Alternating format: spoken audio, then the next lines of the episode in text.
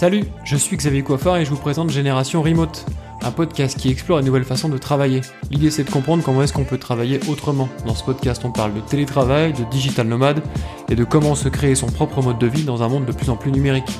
Je vous propose d'explorer ces différents univers sans filtre avec des personnes qui vivent au quotidien. Si ces sujets vous intéressent, abonnez-vous.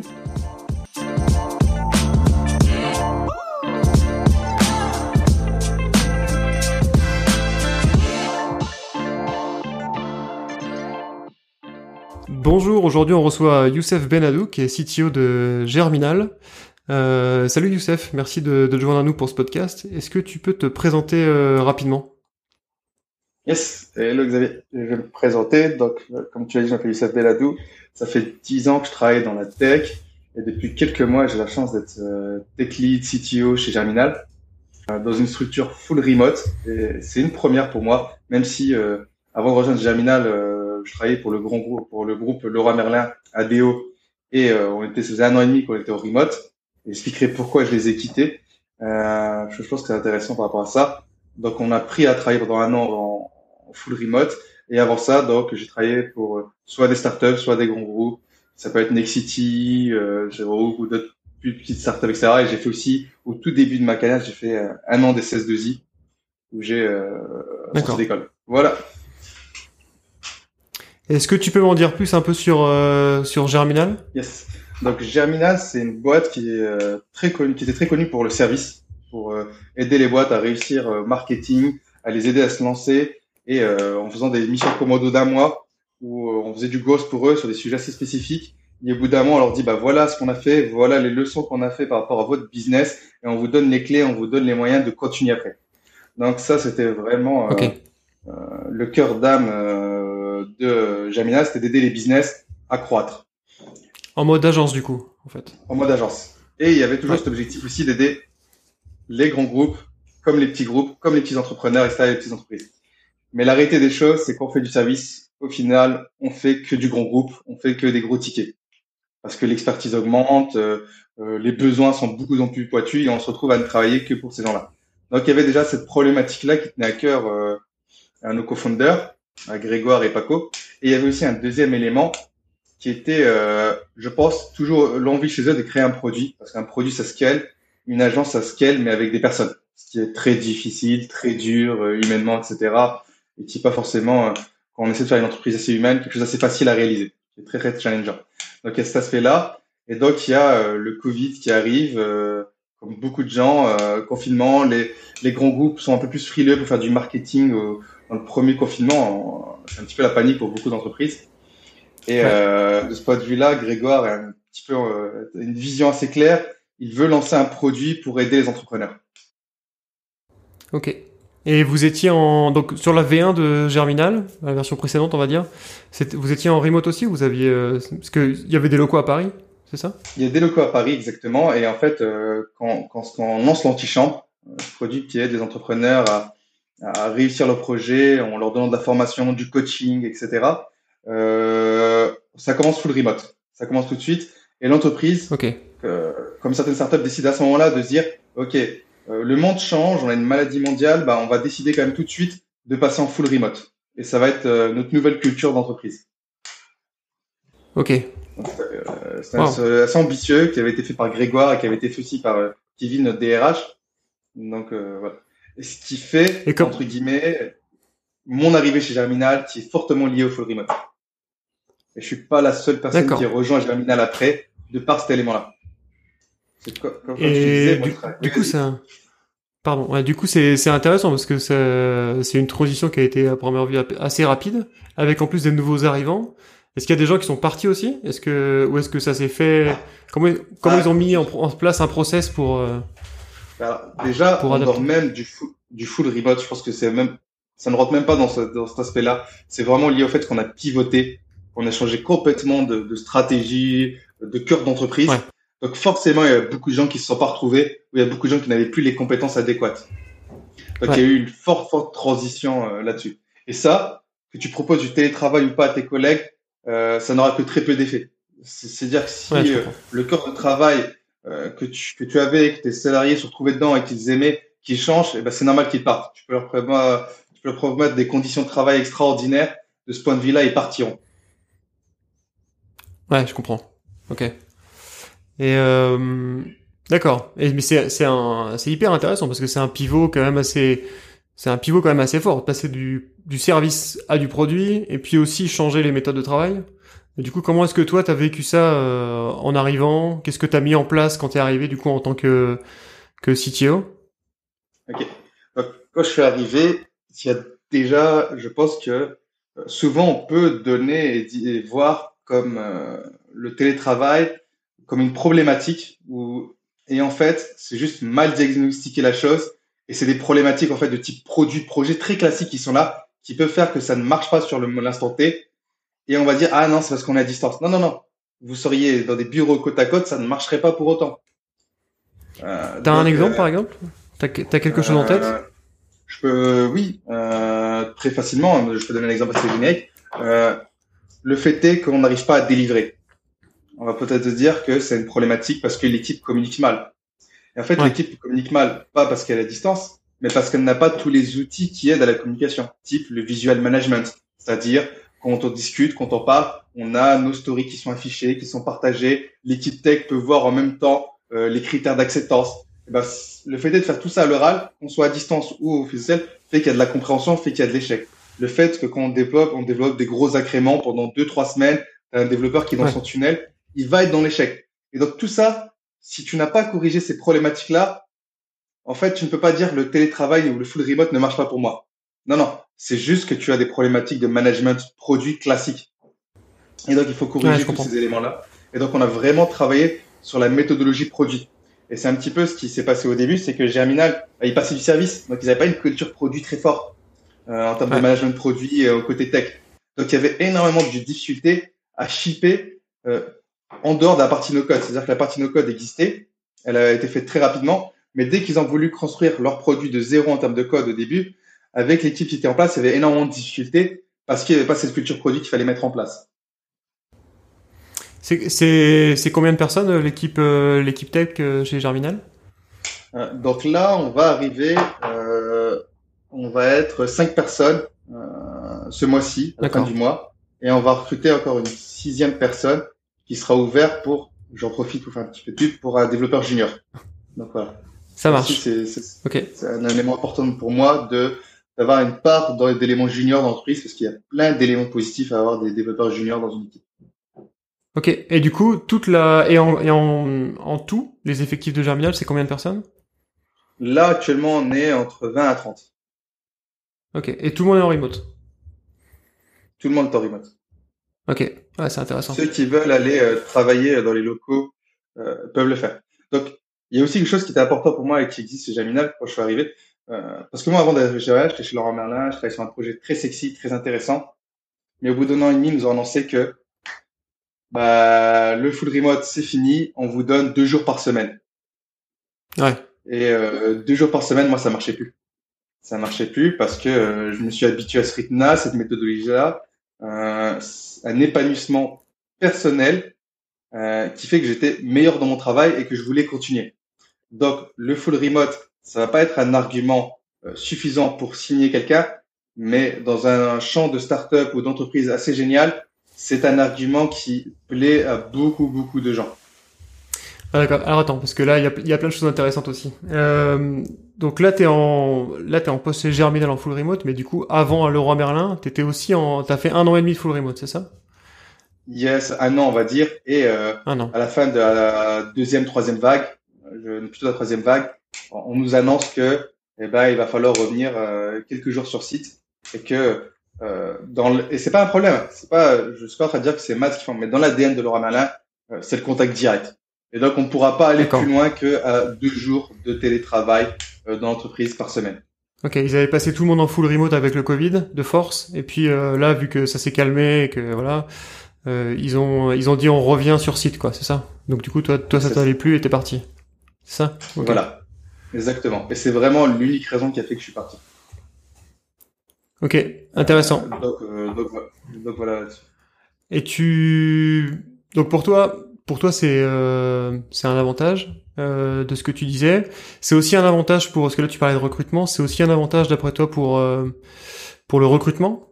Euh, tu penses que c'est plus attractif en ce moment de recruter par exemple des jeunes développeurs par exemple euh, en full remote? Alors pour moi, le full remote pour un jeune développeur, si l'entreprise sait faire du full remote, sait travailler, après on pourra parler de comment on sait travailler en full remote, etc. Quels sont peut-être les petits conseils qu'on peut avoir euh, là-dessus. Mais si l'entreprise le sait faire, c'est pas un argument différenciant. Euh, même plutôt le junior risque d'avoir peur à se dire bah, si j'arrive dans une boîte en full remote, je n'aurai pas l'accompagnement que euh, qu'il faut. Il y a encore comment dire, il y a encore des mauvaises croyances par rapport au full remote où on ne sait pas travailler en équipe, on ne sait pas faire monter les gens en compétences, etc. Et on est isolé parce qu'il y a eu beaucoup beaucoup de situations où ça s'est très mal passé. Donc voilà. Donc, je pense même que ça peut être difficile de recruter des juniors en full remote de par des idées conçues euh, là-dessus. Donc voilà. Mais je pense que pour des développeurs seniors, bah, au lieu de recruter, euh, je sais pas si j'ai une startup lilloise, je peux m'ouvrir déjà un, un, pool plus grand de développeurs. Si je suis une startup parisienne, pareil. Et, euh, et on peut, il y a quelque chose d'assez gratifiant. Si on arrive dans une entreprise sur du full remote, en plus une entreprise qui peut peut-être recruter sur différents pays, eh ben, ça veut dire quand même qu'on a réussi sur une échelle assez grande à être la personne sélectionnée et donc, ça veut dire que quand même, on a énormément de confiance par rapport aux gens qui nous recrutent pour réussir notre mission. Et ça, c'est un argument qu'il faut quand même avoir psychologiquement quand on arrive dans une entreprise. Ok, donc il y a du positif et du négatif, quoi. D'un côté, d'un côté, ça peut être un peu un frein pour un pour un junior, mais de l'autre côté, tu, toi, en tant que que tech lead, ça te permet d'augmenter ton bassin de recrutement et de pas te limiter à ta ville, et tout ça, quoi. Exactement. Exactement. Euh, du coup, ouais, rentrons un peu dans le vif du sujet. Euh, comment est-ce que comment est-ce que vous vous organisez au quotidien pour euh, pour faire du remote proprement, on va dire, enfin pour bien faire du, du, full remote? Quels sont les moyens que vous avez mis en place en termes de communication, en termes de gestion de projet, tous ces trucs-là C'est ça a l'air très intéressant. On a de méthode, on n'a pas de méthodologie. je je ne sais pas je ne peux pas dire le degré d'impact qu'elles auront là-dessus, mais je veux dire les méthodologies que nous on fait et qui marchent plutôt bien. Bon, euh, Grégoire avait poussé ça, c'était assez important dans l'entreprise, c'était d'avoir vraiment zéro mail ouvert à la fin de la matinée. C'est-à-dire qu'à un moment de la journée, on a son petit créneau, on a répondu à tous les emails. Déjà, c'est une première chose d'avoir ce rituel-là et de ne plus être après euh, tourmenté par ces emails. Donc il y a deux effets. Il y a l'effet que c'est qu'on a répondu, parce qu'on s'est donné tous les jours à répondre, et il y a aussi cet aspect qu'on n'est plus tourmenté par ces notifications et ces emails après le reste de la journée. La deuxième chose, bah, c'est classiquement on travaille sur Slack. Euh, Donc sur Slack, on a comme devoir à la fin de journée d'avoir répondu à toutes les questions que nos collègues ont pu nous poser sur Slack. Donc pas de souci si à un moment tu as des deep zones où tu te donnes des moments vraiment où je travaille et je coupe toutes mes notifications, pas de problème. Mais tu te garantis aussi dans une journée de répondre à toutes les questions que tu as eues sur ton Slack. On ne laisse personne sur le carreau. Que ça serait même de dire, bah en fait j'ai pas la réponse à ce que tu poses, parce que la personne elle est en attente, elle ne sait pas si en fait on ne l'a pas vu, etc. Donc il y a ces éléments-là. Euh, on travaille beaucoup, c'est sur l'influence de Kevin, sur tout ce qui est asynchrone, euh, pour faire des comptes rendus asynchrones. C'est-à-dire que les gens qui n'ont pas pu voir des réunions, ils ont le compte rendu à chaque fois des réunions, euh, deux trois bullet points des actions qui ont été prises. On a une page où on peut voir euh, chaque jour les nouvelles euh, réunions et les comptes rendus d'actions qui sont complètement transparentes sur notre Notion. Et donc tu peux, si je me connecte, moi je suis en congé une semaine, je reviens, je peux voir toute la semaine un petit peu cette timeline de réunions qu'il pu y avoir et des actions qui ont été prises, etc. dedans. Donc il y a tous ces aspects-là. Euh, le deuxième élément, c'est nous, l'équipe produit, on a un daily, c'est assez classique, euh, tous les matins, où on parcourt notre backlog et euh, chacun donne les actions de la veille, les actions d'aujourd'hui, les points de blocage. Le daily, c'est un élément, on passe 15 minutes, mais il doit être extrêmement efficace et il doit être extrêmement bien facilité. Ça, c'est vraiment important pour en tirer tous les éléments positifs que peut avoir un daily. Alors, qui, je suis d'accord qu'il peut y avoir d'autres méthodologies, on peut ne pas aimer le daily, je rentre pas dans cette discussion-là, mais si on fait bien un daily, il y a quand même, c'est comme une solution qui marche, une stratégie qui marche euh, pour la communication. Ouais, en fait, c'est intéressant parce que euh, il y a plusieurs choses qui sont euh, pour moi intéressantes quand pour un métier de développeur.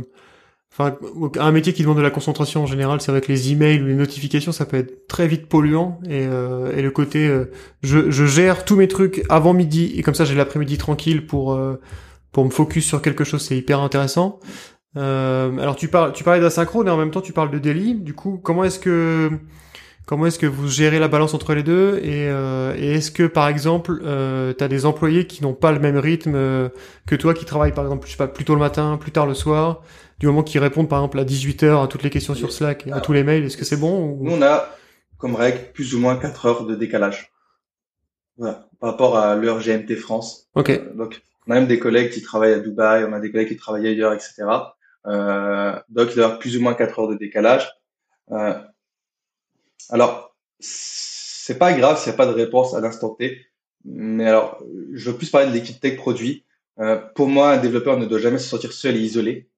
Donc, euh, s'il reste Ouais. bloqué, si on a un décalage tellement énorme qu'il reste bloqué euh, 6-7 heures, c'est une catastrophe. Donc, euh, euh, certes, on ne doit pas répondre instantanément. On n'a pas un Discord où on est tous connectés, tous en même temps. Ça aurait pu être un choix qu'on a pu faire, c'est-à-dire mettre un Discord. Euh, je l'ai déjà fait dans notre entreprise où on est tous connectés dessus et on peut tous se répondre à des horaires de bureau. On n'a pas fait ce choix-là, mais il y a la bonne intelligence, c'est-à-dire qu'on ne va pas dans l'extrême opposé. C'est-à-dire que quand même, il y a une garantie que les équipes sont là et qu'on aura une réponse. Euh, si j'ai une code review à faire, ben, je la pose sur le Slack. Je sais qu'en général, dans les 15 une demi-heure après, elle aura été faite par les autres développeurs de l'équipe. Euh, si j'ai un point de problématique, je sais qu'ils me répondront dans les 15 une demi-heure euh, qui suivent. Quasiment. Et donc voilà, on n'a jamais eu vraiment de problème là-dessus, on est resté là-dessus. Euh, alors bien sûr, une personne peut décider parce que nous, on, euh, je sais pas, moi je peux aller par exemple, euh, moi je vais déposer mes enfants à l'école, donc je sais que j'ai un petit trou, euh, je vais les chercher, etc. l'heure, je les récupère à 16 heures.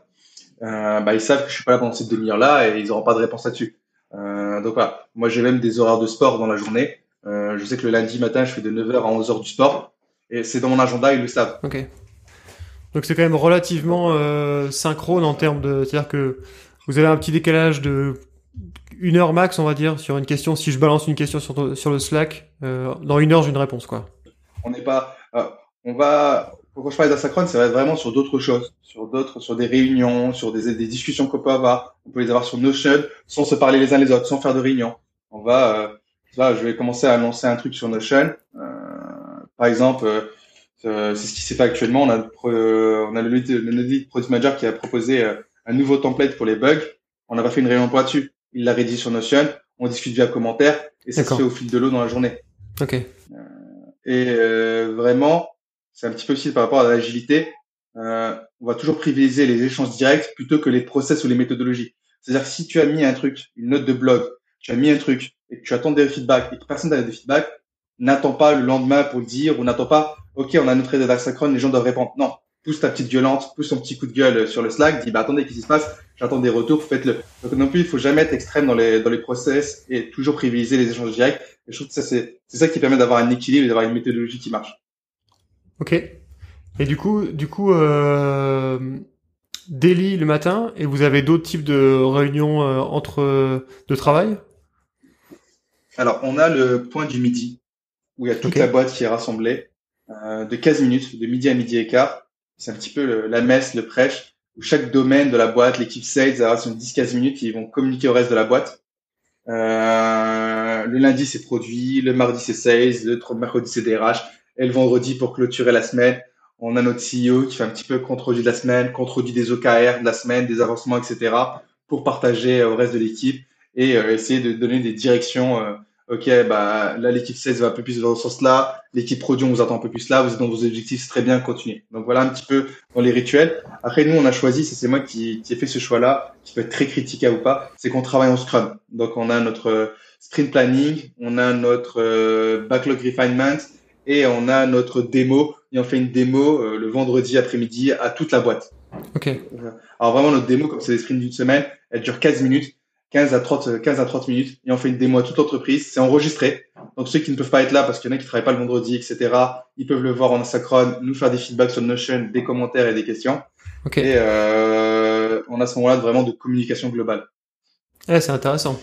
C'est intéressant, c'est un mix, euh, c'est un mix intéressant entre à la fois le synchrone et puis pas mal de petits outils, enfin typiquement le Notion pour euh, réduire le, les moments de réunion et réduire le temps. J'ai l'impression que vous réduisez à mort le temps de réunion euh, euh, où il y a plein, où il y a plein de monde, quoi. C'est-à-dire que les, les, même les points équipe avec toutes les équipes, euh, c'est 15 minutes et c'est pas plus longtemps, vous passez pas une heure à, à tergiverser et tout ça. C'est ça, c'est c'est bien. Enfin, je sais que pour des équipes de de dev ou des équipes créatives, c'est c'est intéressant parce que sinon tu c'est si tu si t'as une réunion à 14 heures qui dure une heure et demie, t'as presque perdu ta journée, quoi.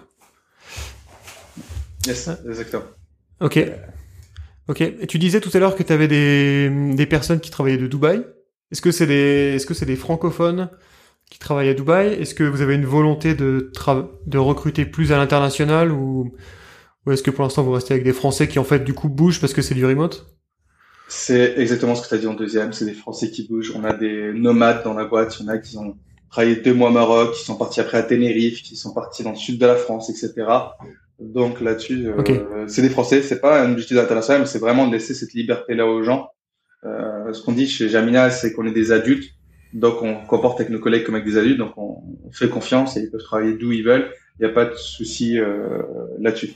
C'est vraiment un élément important. Après, euh, pour ajouter là-dessus aussi, c'est que euh, je pense, et ça c'est mon feedback à moi, c'est que la, quand on travaille ensemble à distance, une entraide peut se créer mais la solidarité entre les personnes nécessite quand même du contact humain.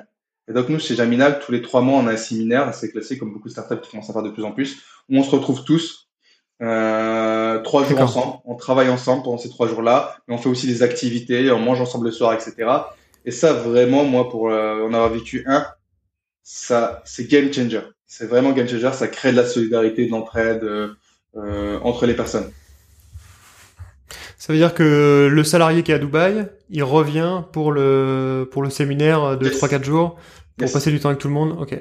Alors on a trois 4 séminaires dans l'année. Euh, on peut en rater un. Euh, c'est pas non plus. Euh, mais oui, oui. Les billets sont payés. On a des on a des gens qui travaillent de la Réunion. On leur paye leur billet pour venir.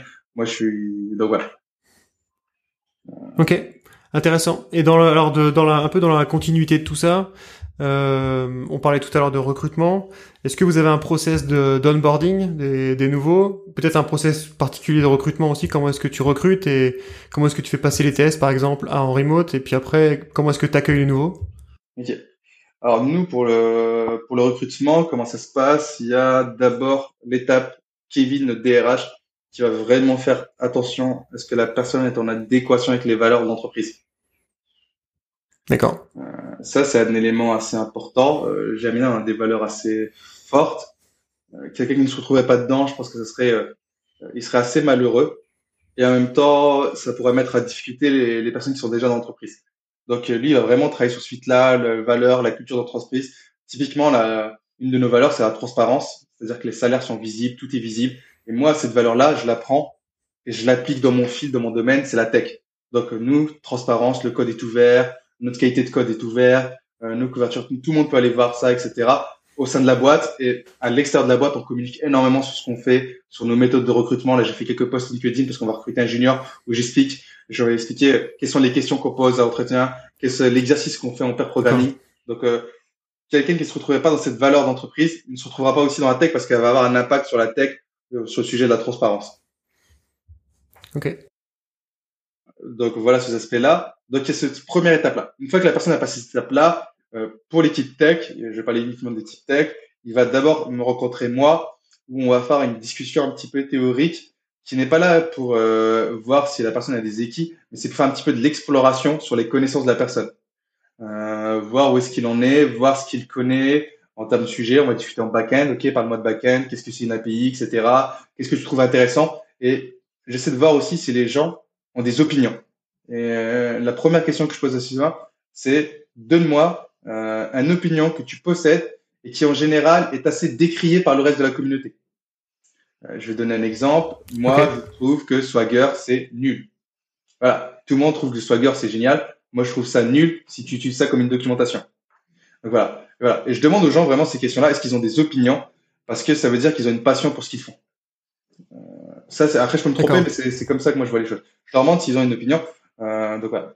Euh, après, là aussi, à l'inverse, le but d'entretien, si je vois que la personne n'a que des opinions, ça peut poser problématique. Mais voilà, le but, c'est de trouver comme un équilibre chez la personne.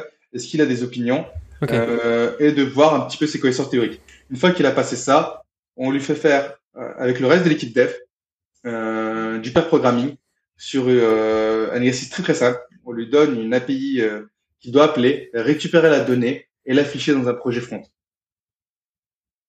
Et, et, le but, vraiment, c'est un exercice très simple. C'est vraiment quelque chose que les développeurs font tous les jours. Mais c'est de discuter avec lui et de voir un petit peu quels sont les différents outils lui qu'il a pour résoudre ça et comment il peut faire ça. Entre, bah, bien sûr, il a un, temps d'une heure pour faire ça, mais en attend lui qui nous explique, bah voilà, si j'avais un peu plus de temps, voilà telle méthodologie j'utiliserais, etc.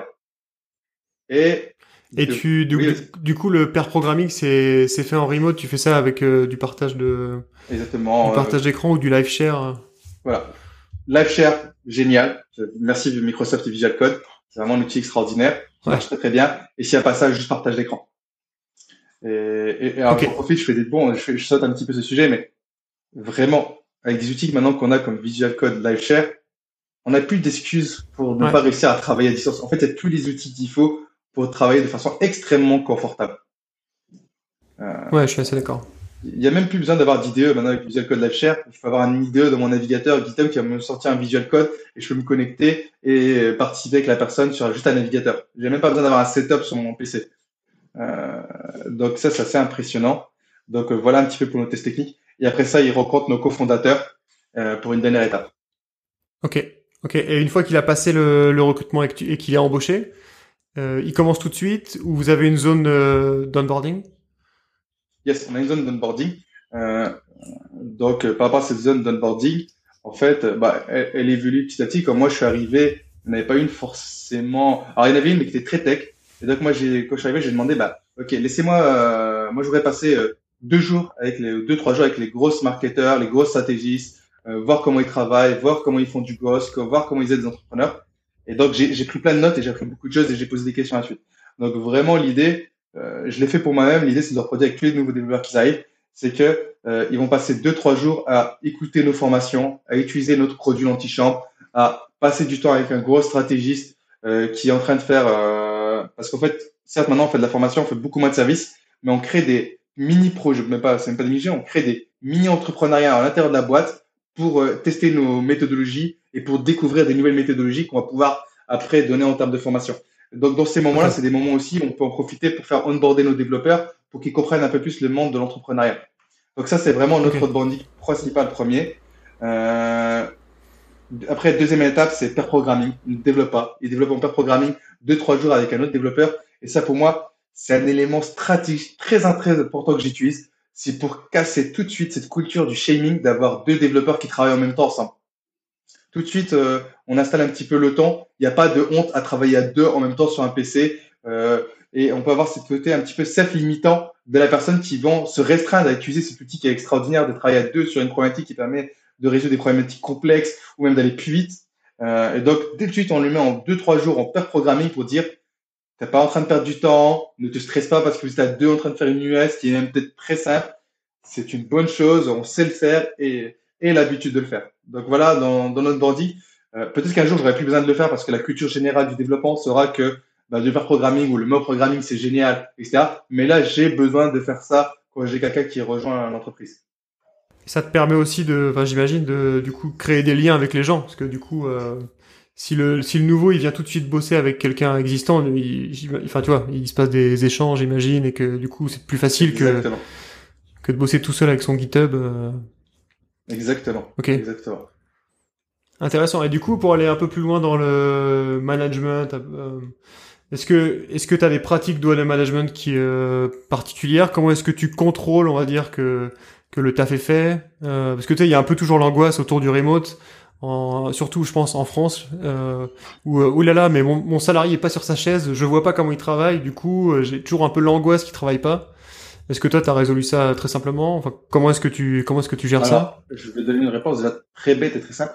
Quelqu'un qui ne travaille pas, ça se voit mais directement.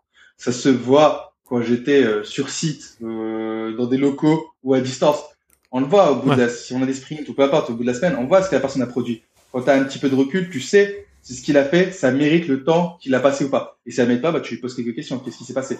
Donc, euh, moi, euh, même dans des bureaux, au bout d'une semaine, quelqu'un qui n'a rien fait, j'arrivais, j'ai rencontré ces personnes-là. Hein. Euh, alors, moi, il était au bureau, il était assis à côté de moi, moi, je le voyais taper sur son clavier, mais au bout d'une semaine, même si je l'ai vu taper dans son clavier et être toujours là, je me suis rendu compte qu'il n'a rien foutu. Voilà. Donc, euh, de base, la production, elle se voit. Euh, donc, c'est la première chose. Maintenant, je vais même être plus cash. Le gars, il a travaillé deux heures. Il m'a berné. Il a produit euh, deux heures ce que moi, je m'attendais à ce qu'il produise en une journée. Ah, tant pis, tant mieux. Tant mieux pour lui. Tant mieux pour lui. Moi, je m'attendais à ce qu'un développeur produise ça. Euh, je vais pas euh, chercher. Alors, bien sûr, il y a des choses qui vont se voir. Si d'autres développeurs ont besoin d'aide, il est jamais là pour aider. Nous, c'est quelque chose qui va être pris en compte dans les performance reviews que moi je vais faire avec eux. Bah en fait, euh, euh, bah, tel moment, euh, moi j'ai remarqué dans une semaine, t'as jamais aidé, voilà, de telle date, faut toujours donner des exemples assez précis, euh, qu'on fait une performance review, euh, bah voilà, peut-être pas trop, etc. Bah ça, ça peut-être jouer au compte, mais ça ne jouera pas au compte au fait que euh, il fait pas ses heures. Ça jouera au compte qu'il n'est pas là disponible pour les autres. Donc euh, voilà, moi je pense que c'est deux choses. C'est ça se voit de façon très évidente, quelqu'un qui travaille, qui ne travaille pas, et quelqu'un qui est extrêmement productif et qui peut produire en très peu de temps, bah, tant mieux pour lui. Je, voilà. Donc le, le, recrutement chez vous, il se fait en full remote tout de suite. C'est-à-dire qu'il n'y a pas de. Je sais qu'il y a certaines entreprises qui ont une petite période, un jour ou deux, où euh, où tu as un peu de l'équipe technique qui vient en présentiel, tu vois, par exemple, euh, pour euh, mettre en jambe. Vous, c'est remote tout de suite.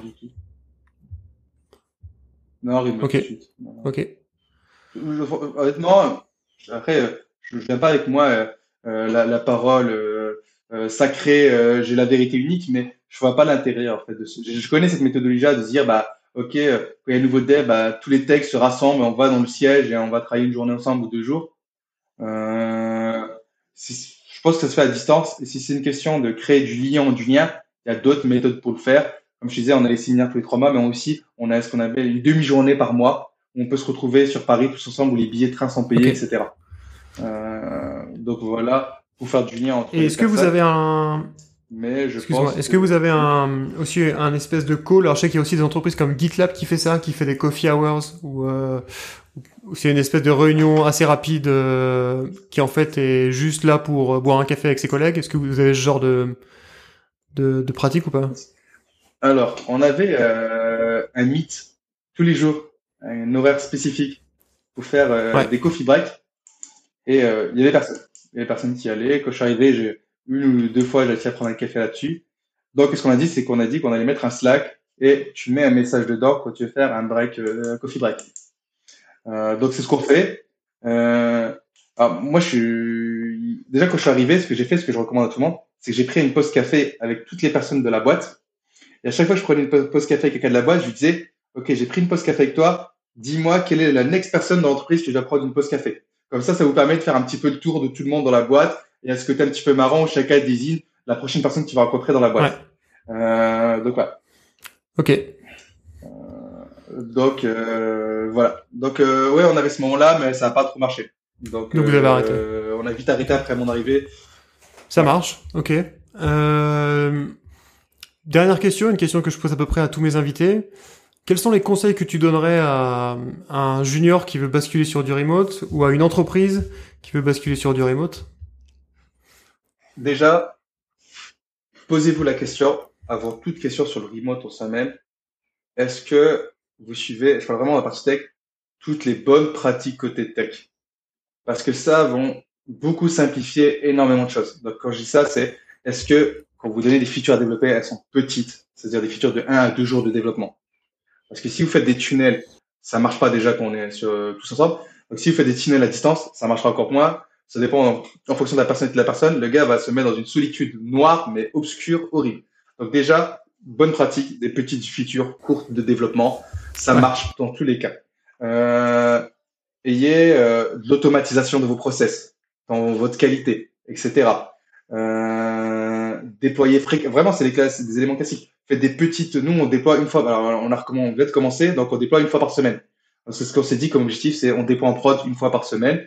Euh, on part, c'est le minimum qu'on se donne et on va s'améliorer pour aller plus loin après.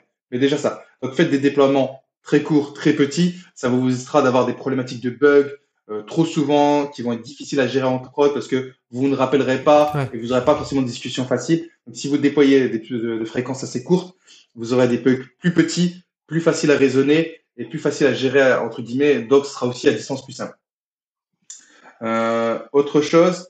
Euh, Vraiment, c'est pas parce que vous êtes à distance que vous ne devez pas encore plus travailler sur ce qu'on appelle le visual management. C'est-à-dire quand vous faites un daily, ne faites pas un daily juste à l'audio oral où quelqu'un parle. Non, quand vous faites un daily, il y a une personne qui partage son écran avec un Kanban que tout le monde peut voir. Vous déplacez les US, etc. Sinon, moi j'ai déjà eu beaucoup des équipes qui commencent et qui sont, bah, ça leur est pas mis d'esprit et ils font ça juste à l'oral sans avoir aucune projection et en fait personne ne comprend personne. Donc vraiment, ayez un minimum de visual management euh, dans vos délits, ouais. avec votre Kanban, les tâches si vous travaillez en Kanban, avec les quand vous faites votre délit avec une petite colonne, pourquoi pas avec les congés, les dates, etc. Euh, les actions de rétrospective que vous avez pu faire, affichez-les pour pas les oublier, etc. Donc ayez ce visual management quand vous parlez au délit Et aussi, dernier peut-être conseil que je donne, après si que je rentre dans le détail, je peux le faire sans problème, c'est n'hésitez pas aussi quand on fait des réunions à avoir une personne qui va faciliter la réunion, un facilitateur de réunion, qui va définir un plan et qui va timekeeper cette réunion-là. Donc, ce que je donne, c'est des conseils assez classiques, en fait, qui marchent dans tous les sens, mais qui vont être extrêmement pertinents aussi en remote. Et en fait, le remote, l'angoisse de la solitude arrive vite. Donc, toute problématique qui existait, euh, comment dire, euh, qu'on allait dans les bureaux, va être multipliée par deux, par trois. Donc, vraiment, accrochez-vous plus aux bonnes pratiques. Et bien sûr, euh, essayez des méthodologies comme la Sacron, enregistrer des réunions, partager des vidéos, faites des résumés de vos réunions et une page qui contient tous les résumés de ces réunions-là, etc. Euh, avec quelques bullet points d'action, ne pas non plus faire des romans et perdre énormément de temps là-dessus. Donc voilà, voilà les conseils que je peux donner euh, euh, de façon assez rapide. Ouais, ok. En fait, tu, tu dis euh, le, le remote, c'est un espèce de grossisseur de traits sur les défauts préexistants ou sur les, les, les, les, défauts de méthodologie. Donc, soyez parfait sur la méthode et comme ça, ça, ça glissera, ça glissera tout seul, quoi. Il euh, y, a, y, a, un point que tu as soulevé plusieurs fois et que, qui moi m'intéresse pas mal. Euh, c'est la solitude en, quand tu es en remote. Comment est-ce que toi t'arrives à est-ce que tu arrives à le détecter suffisamment vite? Est-ce que tu as eu des, des fois dans ton expérience tu t'es rendu compte qu'en fait un, un développeur était parti dans sa spirale noire de toi en se disant je vais pas y arriver, je suis tout seul, c'est trop dur et tout ça. Est-ce que quelles sont les bonnes pratiques que tu as mis en place pour ça et et comment est-ce que, parce que je sais que, enfin voilà, t'en as parlé plusieurs fois, donc ça, ça m'intéresse. Alors, déjà, rappeler une chose, dire aux gens que certes, au délit, on parle des points de blocage, mais si vous êtes bloqué, n'attendez pas le délit pour euh, évoquer. Euh, si le point de blocage existe toujours, dites-le au délit, c'est important de le dire à tout le monde, mais si vous êtes bloqué, n'attendez pas le lendemain, n'attendez pas 24 heures pour donner un problématique. Deuxième chose, moi, la règle que je m'en passe, que vous soyez junior, senior, peu importe, si vous êtes bloqué plus de 20 à 30 minutes, vous le dites et vous demandez à ce qu'une personne regarde avec vous. Ok. C'est vrai que simple. Vous êtes bloqué plus de 20 à 30 minutes. Vous posez la question et vous demandez à quelqu'un qui regarde avec vous. Il y a très forte raison que il vous faut soit du recul. C'est pas que l'autre personne est meilleure que vous ou autre. Non, non, non. C'est qu'il va venir apporter un deuxième regard que vous allez peut-être lui expliquer, qui va donner peut-être d'autres pistes et que vous allez y arriver. Mais ça ne sert à rien d'être bloqué plus longtemps. C'est une perte de temps en termes de vélocité de productivité. Si vous êtes bloqué, euh, parce que moi, en général, vous avez essayé toutes les cartes en général au bout d'une demi-heure que vous connaissez. Donc, évoquez-le. Et donc, ça, c'est une règle forte. Et le problème, c'est que quand on met cette règle en place, souvent, euh, il y a certains profils de type de développeurs qui vont quand même continuer à essayer de travailler tout seul parce qu'on leur a expliqué que l'autonomie, c'était de travailler 15, 20 heures, 30 heures tout seul jusqu'à ce que je trouve le problème. Ouais. Alors que c'est pas ça l'autonomie. L'autonomie, c'est j'ai essayé toutes les solutions que je suis en connaissance et j'ai essayé de me documenter un petit peu pour peut-être euh. Mais si j'ai grillé toutes mes cartes, ça y est, c'est pas grave. Vous demandez, et, en fait, c'est ça l'autonomie, c'est de se rendre compte que j'ai créé toutes mes cartes et que je dois demander à une autre personne. Ouais. Donc, euh, j'essaie d'avoir cette pédagogie-là, d'expliquer, d'avoir cette règle dumb rule qui est assez simple à mettre en place. Je suis bloqué 20 plus de 30 minutes, je demande de l'aide tout de suite. Et ça marche? Et, et, je, et, moi, en tant que tech lead CDO, je le fais aussi. Hein, quand je suis bloqué au bout de 20 à 30 minutes. Euh, attention, si vous êtes tech lead et que vous ne l'appliquez jamais, ouais. euh, bah, ne vous étonnez pas que les gens qui travaillent avec vous ne le feront pas. Et c'est impossible que même si vous êtes tech lead, vous n'êtes jamais arrivé à être bloqué. C'est juste que bah, psychologiquement, vous n'avez pas fait ce déclic là chez vous aussi.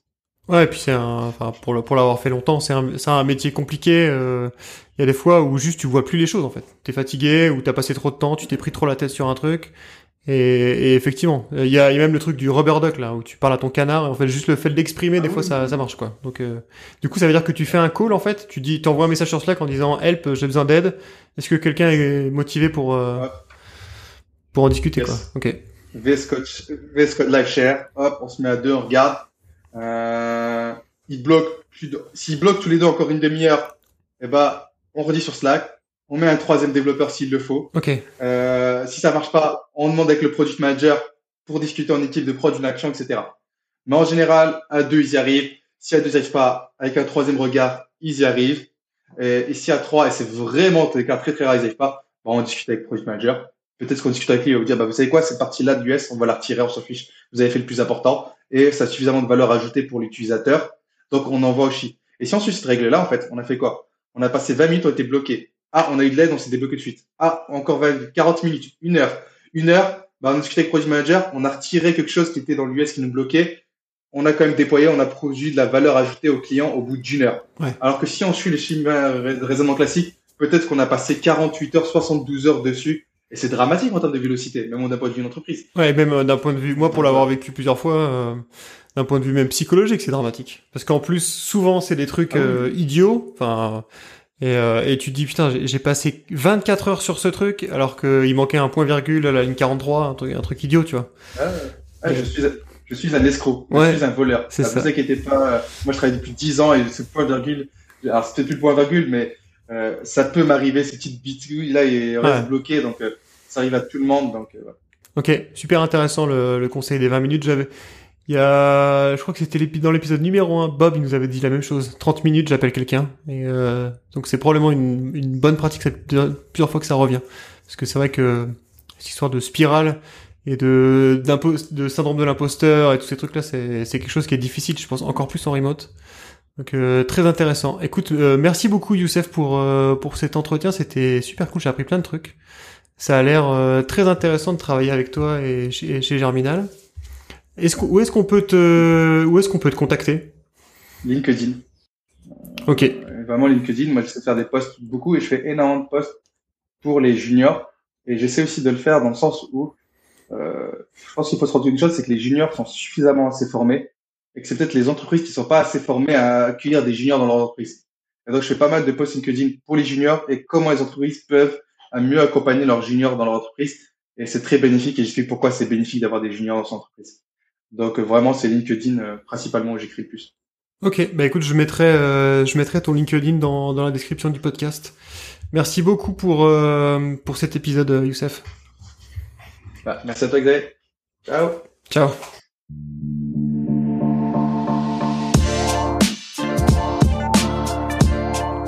Merci d'avoir écouté Génération Remote. Si ce podcast vous a plu, n'oubliez pas de le partager autour de vous et de lui donner 5 étoiles sur iTunes, c'est la meilleure façon de m'aider. Si vous cherchez un emploi full remote, allez faire un tour sur remotefr.com. C'est un job board qui regroupe que des emplois tech 100% remote. On se retrouve dans 15 jours pour un nouvel épisode. D'ici là, portez-vous bien.